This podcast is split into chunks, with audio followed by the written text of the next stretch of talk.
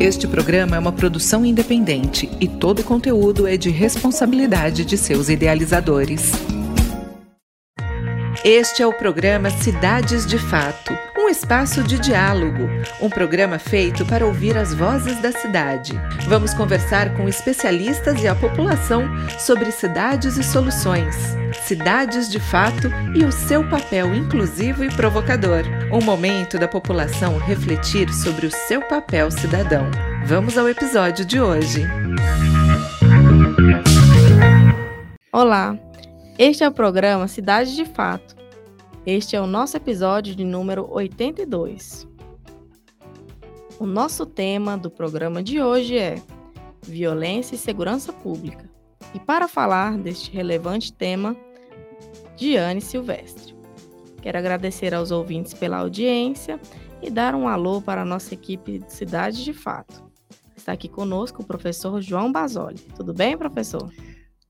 Tudo bem, Giovana. Vamos com grandes expectativas para o programa de hoje, que, é, que vai tratar um assunto de extrema importância e bem atual. Né? Sim, com certeza. É, o nosso convidado de hoje é a Giane Silvestre. Olá, Giane, seja bem-vinda. Olá, obrigada pelo convite.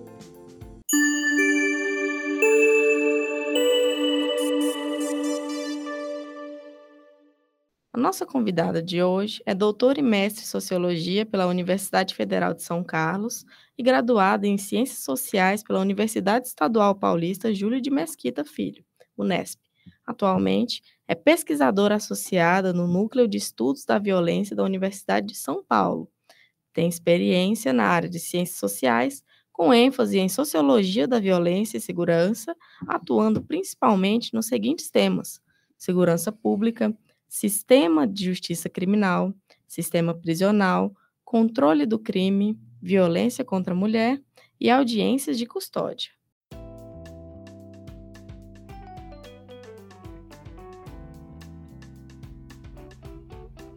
O tema de hoje será voltado para questões de segurança pública e violência, para que o ouvinte possa compreender a dinâmica desse tema na atualidade e como ele dialoga com as cidades e as suas soluções.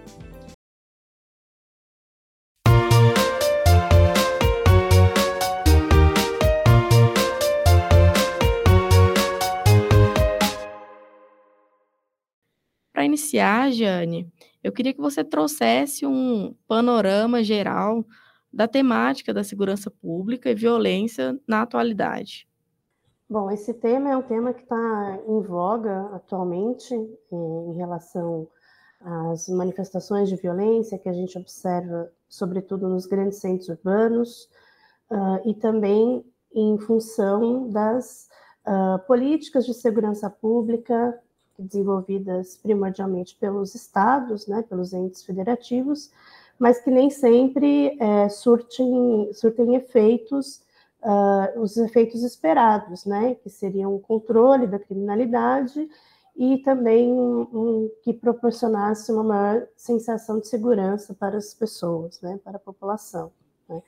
É, então, esse, esse tema, cidades, violência e segurança, está né, tá, tá, tá bastante relacionado, uh, sobretudo, à percepção que as pessoas têm né, em relação à criminalidade nesses grandes centros urbanos e das políticas uh, desenvolvidas pelos governos que nem sempre dão conta da problemática. Jane, para conversarmos sobre como as cidades são afetadas por uma segurança pública muitas lacunas, eu gostaria que você dissesse as principais causas de insegurança pública e como que elas influenciam nessa desvalorização do espaço público, do, do espaço de convívio das cidades.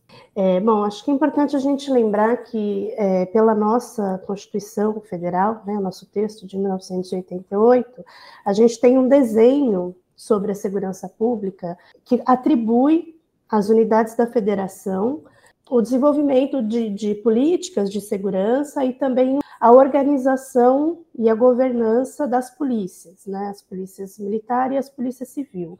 Né? Então, quando a gente fala em segurança pública, a gente está falando principalmente da ação dos governos estaduais e da atuação do governo do Distrito Federal. Mas, de fato, as questões que criminalidade e, e, a aplicação das políticas, elas ocorrem nas cidades, né, no nível local. A criminalidade ela tá, ela, ela varia muito de uma cidade para outra. Então, a criminalidade observada nos grandes centros urbanos não é a mesma que é observada em cidades do interior, são problemas é, de, de ordens distintas. Então, uh, nos últimos anos, há uma, uma discussão dentro da, da área dos estudos sobre segurança pública, também sobre o papel dos municípios, o papel das cidades na realização da segurança pública, porque por muito tempo compreendeu-se que a segurança pública era um dever do governo estadual, era uma prerrogativa de ação do governo estadual. E nos, nas últimas décadas, esse tema vem sendo rediscutido justamente para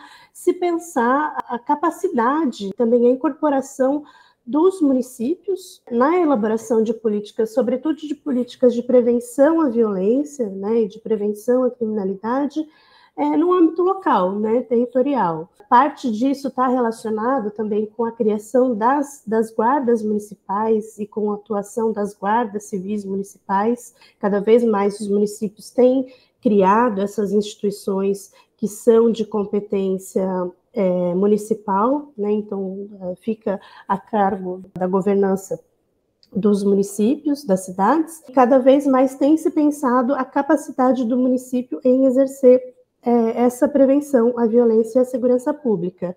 É, e, de fato, os municípios eles têm uma, uma capacidade né, de conhecimento do território que permite avaliar as particularidades daquele território, as necessidades daquele território e a elaboração específica né, de políticas para esse território. Eu dei o exemplo é, das guardas municipais, mas existem outras possibilidades. Né? As guardas municipais elas, elas têm cumprido um papel de defesa do patrimônio, mas também nos últimos anos a atuação das guardas tem se expandido é, para outras uh, atividades, é, mais relacionadas a, a, digamos assim, as atividades originalmente de polícias, né? Então, cada vez mais as, as guardas têm feito um policiamento nas, nas cidades, né? E há toda uma discussão, né, na, no, no, campo de estudos da segurança pública sobre a legalidade, sobre os limites uh, jurídicos, as capacidades de cada instituição. Eu não vou entrar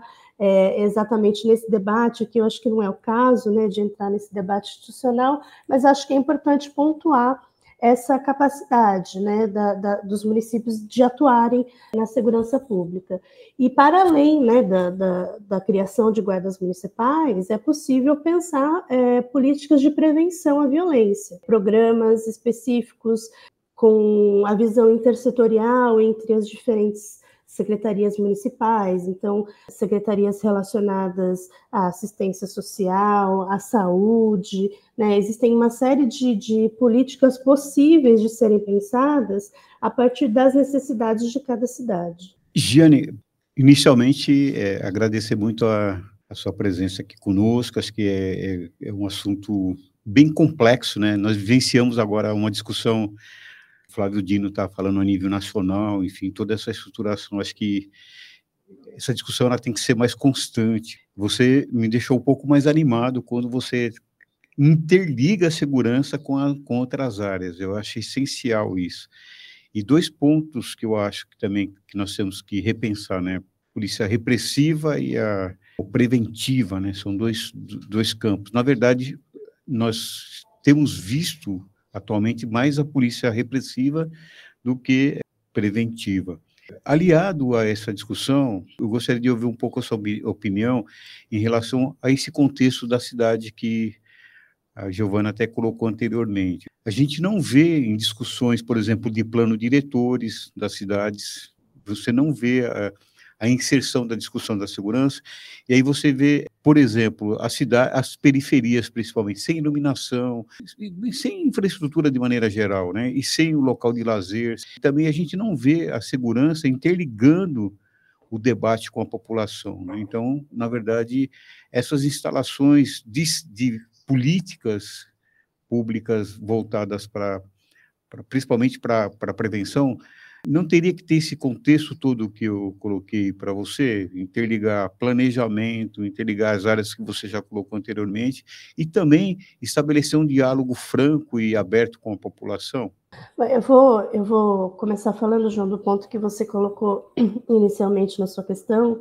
Eu parto do pressuposto, né, eu, enquanto pesquisadora, é, de um pressuposto que existe no campo é, de vários pesquisadores dessa área, que é, segurança pública ela não é uma coisa de polícia. Segurança pública ela é um direito constitucional, né? Ela é um direito que todos uh, devem ter assegurado. Então, partindo da visão de que segurança pública é um direito e não uma coisa de polícia, ela precisa ser construída como um direito, né, para garantir uh, a integridade da vida das pessoas, para garantir a, a, segurança da vida das pessoas nas cidades, é, no, na zona rural, enfim, que seja, mas que é, e ela tem que ser é, pensada a partir de princípios uh, democráticos, né? a partir de princípios uh, que garantam os direitos que estão previstos na Constituição, né?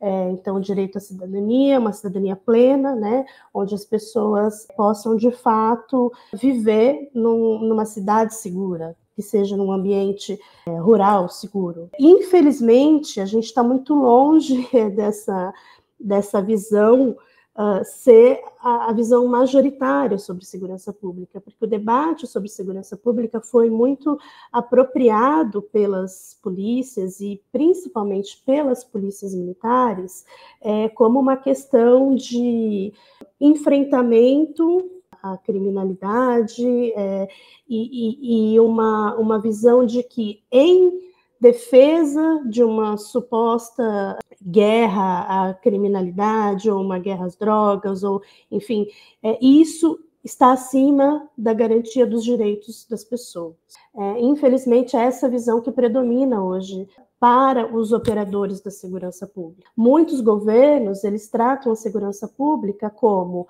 é, aparelhar as polícias, né, incrementar uh, os equipamentos, uh, o enfrentamento, né? Tudo que diz respeito ao enfrentamento. E é por isso que a gente tem é, uma, uma polícia, como você mencionou, uma polícia tão repressiva, né? A segurança pública, ela é muito reativa, e ela é reativa pelo enfrentamento, né, através do enfrentamento, e, e reativa nessa ideia de combate a, a um inimigo, de combate a, a uma essa noção de combate muito militarizado. É, então, uh, eu acho que existem essas diferenças né, conceituais sobre o que é a segurança pública. Como eu estava dizendo, é, essa noção de, de segurança pública né, como um enfrentamento à, à, criminalidade, ela predomina em boa parte dos governos, que investem cada vez mais em suas polícias, mas não uh, necessariamente em um policiamento uh, de proximidade da população, em outras doutrinas de policiamento que sejam baseadas, uh, por exemplo, numa polícia comunitária ou numa, numa polícia de proximidade. É, esse investimento é feito numa polícia repressiva. Então, cada vez mais a gente vê confrontos uh, violentos, a gente tem exemplos né, dos grandes centros, acho que Rio de Janeiro, e agora está muito em voga o estado da Bahia, né, o que a gente está observando no estado da Bahia. Você tem ali é, um, um, estopim de uma atividade é, de grupos criminosos que estão é, em competição, enfim, estão uh, competindo por territórios, competindo pelo mercado da droga, e a resposta do Estado é o quê? É a repressão, né? A resposta do Estado é, é o tiro, a porrada, a bomba, e, e, não importa né, quem esteja por ali. Então, nisso, o que acontece? Crianças são mortas uh, por, por balas perdidas, uh, pessoas uh, são mortas por balas perdidas, e, e, e, há toda uma atuação muito violenta e muito letal das polícias, né? E, e o enfrentamento não necessariamente é, quer dizer, o enfrentamento é feito dessa forma, mas a segurança pública não necessariamente precisa ser feita dessa forma, né? É possível fazer mais investimento em inteligência policial, em investigação, em ações que possam desestabilizar essas redes criminais pelo, pelo, pelo desfinanciamento, né? Então, se você tem uma atividade integrada entre diferentes polícias, onde você consiga uh, chegar na, na fonte né, de renda dessas organizações, ou então que você consiga chegar de fato nas pessoas que comandam o grande tráfico, né, a escala internacional do tráfico de drogas, por exemplo.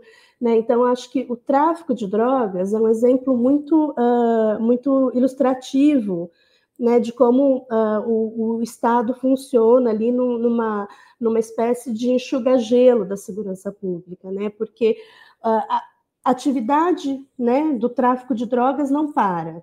E não para porque existe uma demanda de consumo por drogas e existe a produção e a venda das drogas. A principal forma né, que o Estado pensa para fazer frente a, a essa, essa criminalidade, essa forma de criminalidade, é fazendo prisões em flagrantes né, dos pequenos traficantes do tráfico que acontece no cotidiano, né, no tráfico da rua. E o que acontece, que a gente vê muito aqui, é as pessoas presas em flagrante, né, no tráfico, no cotidiano do tráfico de drogas, dificilmente é, elas, elas fazem, a prisão dessas pessoas dificilmente surte algum efeito nessa grande cadeia do tráfico de drogas. A pessoa que é presa traficando no dia, no outro dia já tem outra pessoa fazendo o trabalho dela no mesmo lugar. Por isso que eu chamei que é um grande enxugar gelo, porque você só fica atuando ali, digamos, na base da pirâmide e o topo continua lá, né, com um negócio muito lucrativo para muita gente que não é que não é alvo de grandes investigações de desarticulação. Então a gente parece que fica ali correndo atrás do rabo e não sai do lugar. E nisso investe-se em armas, investe-se em enfrentamento bélico, investe-se em, em, muitos equipamentos para fazer um enfrentamento letal disso, que não surte nenhum efeito, não aumenta a sensação de segurança da população, não deixa os locais, os territórios mais seguros para a população, pelo contrário, né, as pessoas que vivem é, nesses territórios marcados uh, pelo, pelo tráfico de drogas sofrem muito, com, inclusive com as operações uh, policiais de repressão ao tráfico, sofrem também, obviamente, com as atividades do tráfico, né? muitas vezes são coagidas pelos, pelos traficantes, enfim, a circular em determinados horários ou não, mas também sofrem com a resposta do Estado. Né? Então, qual é a, a garantia de direito que o Estado está propiciando para as pessoas desse território? Então, eu vou insistir um pouquinho ah, na questão local. Você uhum. falou em, em, vários momentos aí sobre a Guarda Municipal. Você não vê a Guarda Municipal como um dos caminhos alternativo para amenizar essa problemática de segurança? É, eu estou falando isso, Giane, pelo seguinte: notícias, por exemplo, que são muito bem-vindas aqui em Palmas, por exemplo, é, é quando o jornal publica esse ano, esse ano passado mesmo, houve um grande investimento em armamentos para a polícia municipal, né? E quando a gente pensa que a polícia municipal ela teria que agir um caminho completamente diferente desse, né? Ao invés de investir em armamento, né, trabalhar dentro de uma perspectiva assim comunitária mais próxima, uhum. enfim, fazer a, a prevenção é, nos, nos, parques públicos, né, nos locais onde as crianças têm acesso, tal, a forma bélica do tratamento dentro dessa relação conceitual, que eu acho bastante problemática. Eu gostaria de ouvir a, uhum. a sua opinião e, e, e, e, ver se realmente não seria o caminho através aí da, da, da guarda municipal. É, João, eu acho que a guarda municipal, ela é sim, ela tem muita capacidade de colaborar para a promoção de uma segurança cidadã nos territórios, nos municípios, né, e, e nas cidades. Ela tem um grande potencial para isso. E existem exemplos de programas muito eficazes nisso, né? Então, eu vou dar um exemplo por, é, daqui do estado de São Paulo, que tem se tornado cada vez mais é, recorrente nas, nas cidades do interior e também aqui na capital, que é a atuação da Guarda Municipal na prevenção da violência contra a mulher na prevenção da violência doméstica, né? Lembrando que a violência contra a mulher, ela também é um problema de segurança pública. Há muitos anos é, era comum a gente ouvir que aquela famigerada frase de que é, em briga de marido e mulher não se mete colher, né? E isso foi reproduzido durante muito tempo, fazendo com que a violência contra a mulher fosse entendida como um problema doméstico, né? Mas não, a violência contra a mulher ela é um problema de segurança pública e precisa de é, políticas públicas, né, para que seja é, é enfrentada. É, então, por exemplo, uh, aqui em São Paulo, as guardas elas têm atuado uh, na, na, fiscalização das medidas protetivas aplicadas pelo judiciário para as mulheres que estão sendo ameaçadas. Né? É, então, há toda uma organização de programas. Em geral, uh, os nomes variam. Uh, a gente conhece como Guardiã Maria da Penha, Rondas Maria da Penha, Patrulha Maria da Penha, isso vai variando. Mas uh, o CERN, né, o, o, o objetivo comum desses, desses programas, dessas políticas, é é, mapear né, dentro do território, por isso que é importante também né, conhecer é, aonde está se atuando, mapear dentro da cidade, dentro dos bairros, né, né, nas localidades, quais as mulheres que estão com medidas protetivas, que estão sofrendo ameaça, e fazer uma fiscalização periódica dessas medidas. Então, a, a guarda vai lá, ela faz uma visita à mulher que está com a medida protetiva, ela, ela faz a averiguação se essa mulher vem sendo ameaçada mesmo com a medida protetiva, uh, se ela está se sentindo em risco, se o, se o agressor está se aproximando, enfim, e, e, aí vai fazendo essa fiscalização. Isso tem salvado a vida de muitas mulheres, né? Porque além de, da mulher ela, ela ser protegida uma entidade do poder estatal, é, a presença né, de, um, de um braço do Estado na fiscalização dessa medida é, tem surtido muito efeito para afastar os agressores dessas mulheres. Então, com medo de serem presos por conta do descumprimento do afastamento, os agressores de fato se afastam. Então, esse é um exemplo de uma de uma política que tem funcionado bem, né? E para isso não precisa de investimento bélico, né? Para fazer esse tipo de política de prevenção. Existem uh, outras, outros exemplos, então, criação de botão do pânico, né? Isso também uh, a gente tem visto uh, cada vez mais uh, na atuação da guarda em relação à violência contra a mulher. Então, as mulheres elas têm o um contato direto com a guarda municipal por meio desse botão quando ela se sente ameaçada, quando ela está em perigo, e a guarda consegue chegar mais rapidamente ao local. Né? Então, uh, de fato, como eu disse, eu acredito que a guarda municipal ela tem um potencial enorme de fazer diferença dentro da, da, da segurança pública é, na cidade, é, sobretudo se ela se aliar aos princípios uh, constitucionais de garantia de direitos e não e, e, não o que a gente vem assistindo cada vez mais que é uma aproximação da guarda das guardas civis municipais da polícia militar, né, de um, de um modelo de policiamento militarizado ostensivo, né, parece que cada vez mais as guardas têm se aproximado é, desse modelo e vai acabar reproduzindo toda uma lógica de enfrentamento que a gente já vê que não, que não surte efeito. Né? O único efeito que surte, de fato, é alto, um alto grau de letalidade, um alto número de pessoas mortas em operações desastrosas e que não trazem mais segurança para a vida das pessoas nas cidades. Então, Giane, pensando no acesso das crianças às, às, praças públicas, os idosos, pensando que a periferia não tem infraestrutura, pensando que a gente, não vê políticas efetivas a nível federal, estadual e municipal voltado para efetividade, né? Como você colocou, você vê programas pontuais, inclusive alguns até de, delimitado no tempo, né? Então, é, durante dois anos, aí encerra de repente. Com toda essa problemática, né, nos indique aí um, alguma, algum caminho pensando na perspectiva de uma construção de uma segurança que amplie um pouco essa visão, como você colocou, sem, sem armamento, de, de, voltado para a prevenção. O que, que você teria para nos alentar aí dentro dessa perspectiva? Bom, é, é, é, é muito difícil, né? Porque são várias, é, é, vários níveis né, de, de governo, são várias instituições envolvidas, e são muitas visões conflitantes em torno é, do que é a, a, a, segurança pública. Mas uh, pensando especificamente nas cidades, né, e na capacidade dos municípios, a principal contribuição que as cidades, os municípios, os governos locais podem dar à segurança pública é apostar na prevenção à violência, né, e a todas as formas de violência. A violência contra os jovens nas periferias, a violência contra as mulheres, né, a violência contra as crianças. Né, então, investir, como você mesmo colocou, a, a gente conhece, sobretudo nas grandes cidades, que uh, os recursos públicos e o acesso aos bens públicos se dão de forma muito desigual nas periferias e, e nos territórios mais pobres, né?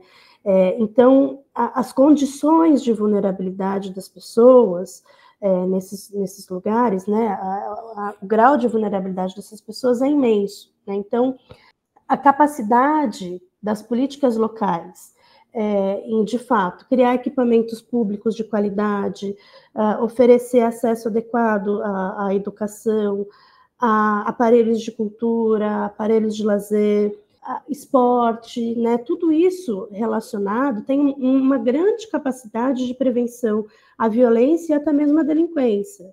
É, então, uh, é importante mencionar isso, né? Não é, é, eu acho que é importante mencionar o seguinte: a gente não está querendo dizer que uh, dos uh, é dos territórios pobres e vulneráveis que surge a criminalidade. É, não é essa a questão. A questão é que nesses territórios estão as pessoas estão em mais situação de vulnerabilidade e é para esses territórios que as políticas de prevenção da violência precisam é, precisam ser pensadas, né? Porque a falta de acesso à educação, à cultura, à alimentação, à saúde são violências também, né? São formas de reproduzir as violências que essas pessoas sofrem, né? Então, é, é, num, país né, com a desigualdade enorme como o nosso, é, é, é, muito, é muito difícil você pensar em, em políticas efetivas sem passar pela por políticas que vão, pelo menos, é, diminuir um pouco a questão da desigualdade é, social que a gente vive. Né? É, então, é preciso, é, é, eu volto a insistir que a capacidade que os municípios têm de atuar na prevenção da violência, né? então, oferecer para os jovens que estão nesses territórios mais vulneráveis, é, educação de qualidade, acesso a equipamentos de cultura, de lazer, uh, de esportes, é uma grande contribuição né, para afastar esses jovens da criminalidade, é, não só de entrarem na criminalidade, mas serem, sobretudo, vítimas da atuação da criminalidade. Né?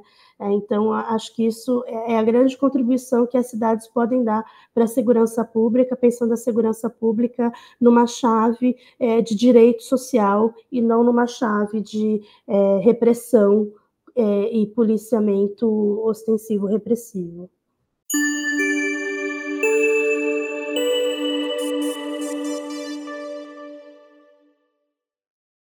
Infelizmente, depois dessa entrevista maravilhosa, estamos chegando ao final do nosso programa de hoje. Eu gostaria de nos despedir, mas não deixando de pedir ao nosso convidado que deixe uma indicação cultural para os nossos ouvintes e que também nos diga, para você, professora Giane, o que são as cidades de fato. Bom, a, a minha é difícil, né, pensar uma dica cultural é, com tanta coisa legal que a gente tem é, produzido, mas eu, eu gostaria de indicar um livro para quem se interessa pela, pela questão da cidade é, e da segurança, um livro chamado Cidade de Muros, da autora é, Teresa Caldeira, Teresa Pires do Rio Caldeira, é, e é um livro sobre a cidade de São Paulo, e, mas é um livro muito interessante e que eu acho que é um, um dos melhores livros que eu li sobre a questão é, de como a, a cidade ela também é, ela produz violências até mesmo pelo seu ordenamento urbano é, e reproduz né, esse, essas violências, é, e também relacionada a essa ideia né, de que, ah, infelizmente, a gente não. A, a, nossa Constituição, ela não tem, a gente, nossos governos não têm conseguido, de fato, garantir né, os direitos uh, sociais e individuais que estão previstos na nossa Constituição. Né? E esse livro ele faz uma análise muito interessante sobre isso, né, sobre a forma como a nossa democracia, é, nossa jovem democracia, é, foi constituída e também como a cidade se relaciona com a violência e com a garantia de direitos. Então, é, minha dica é essa, o livro Cidade de Muros, da Teresa Pires do Rio Caldeira. E o que é cidade de fato, para mim, cidade de fato é uma cidade onde a gente possa é, se sentir seguro, né? uma cidade onde a gente possa percorrer qualquer território é, sem sentir medo, é uma cidade que possa garantir é, acesso à cultura, a lazer, à educação, à saúde, é uma cidade onde a gente é, tenha uma sociedade menos desigual socialmente. Vamos aproveitar e deixar nossa dica cultural. Cidade, Arnaldo Antunes. Vamos ouvir na sequência. Cidade sem mar, mais com montanhas de neve, de isopor despedaçado sob o neon amanhecido, ruído de motor. A palavra amor no outdoor, escrita em vermelho, dinheiro molhado de suor, no bolso esquerdo, trabalho, carne de baralho, fonte do desejo alheio, não na rua passeia. E esse cão de guarda que não para de latir a noite inteira. Lixo que não tem lixeiro. Na segunda-feira, terça, quarta, quinta ou sexta-feira. Lixo de domingo entupindo o bueiro. Cascas de banana nas calçadas da fama. Crianças para enfeitar as praças, mas não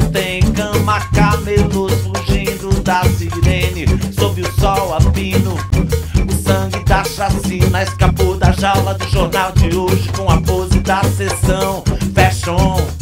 Cidade sem céu mais Com paisagens portáteis nas janelas das celas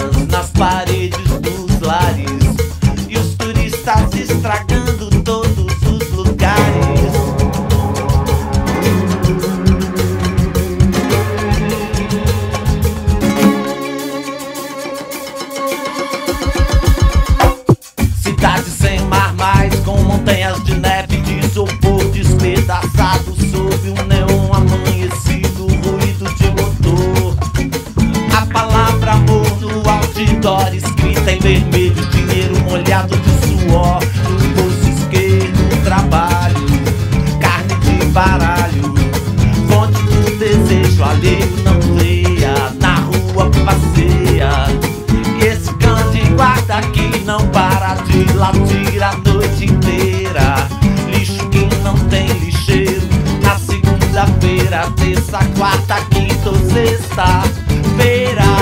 Lixo de domingo entupindo o bueiro. Cascas de banana nas calçadas da fama.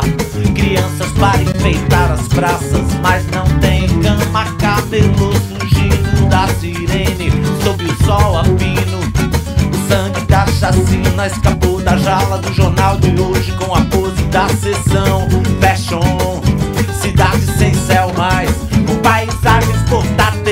janelas das celas, nas paredes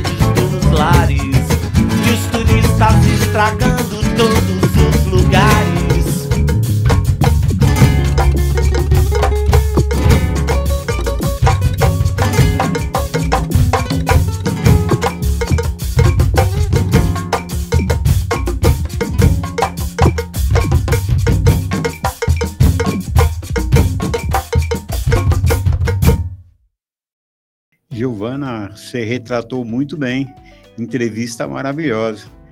Agradeço a, a professora Giane né, por estar conosco e até a semana que vem. Até. Tchau, obrigada pelo convite. Que isso, professora. Obrigada, viu? obrigada a vocês,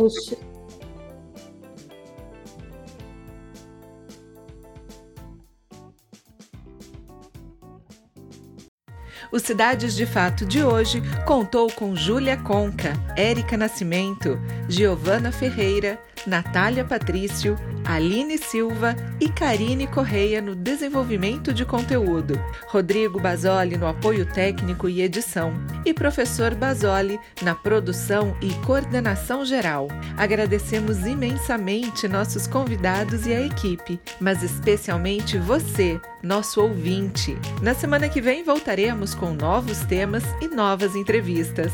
Até lá!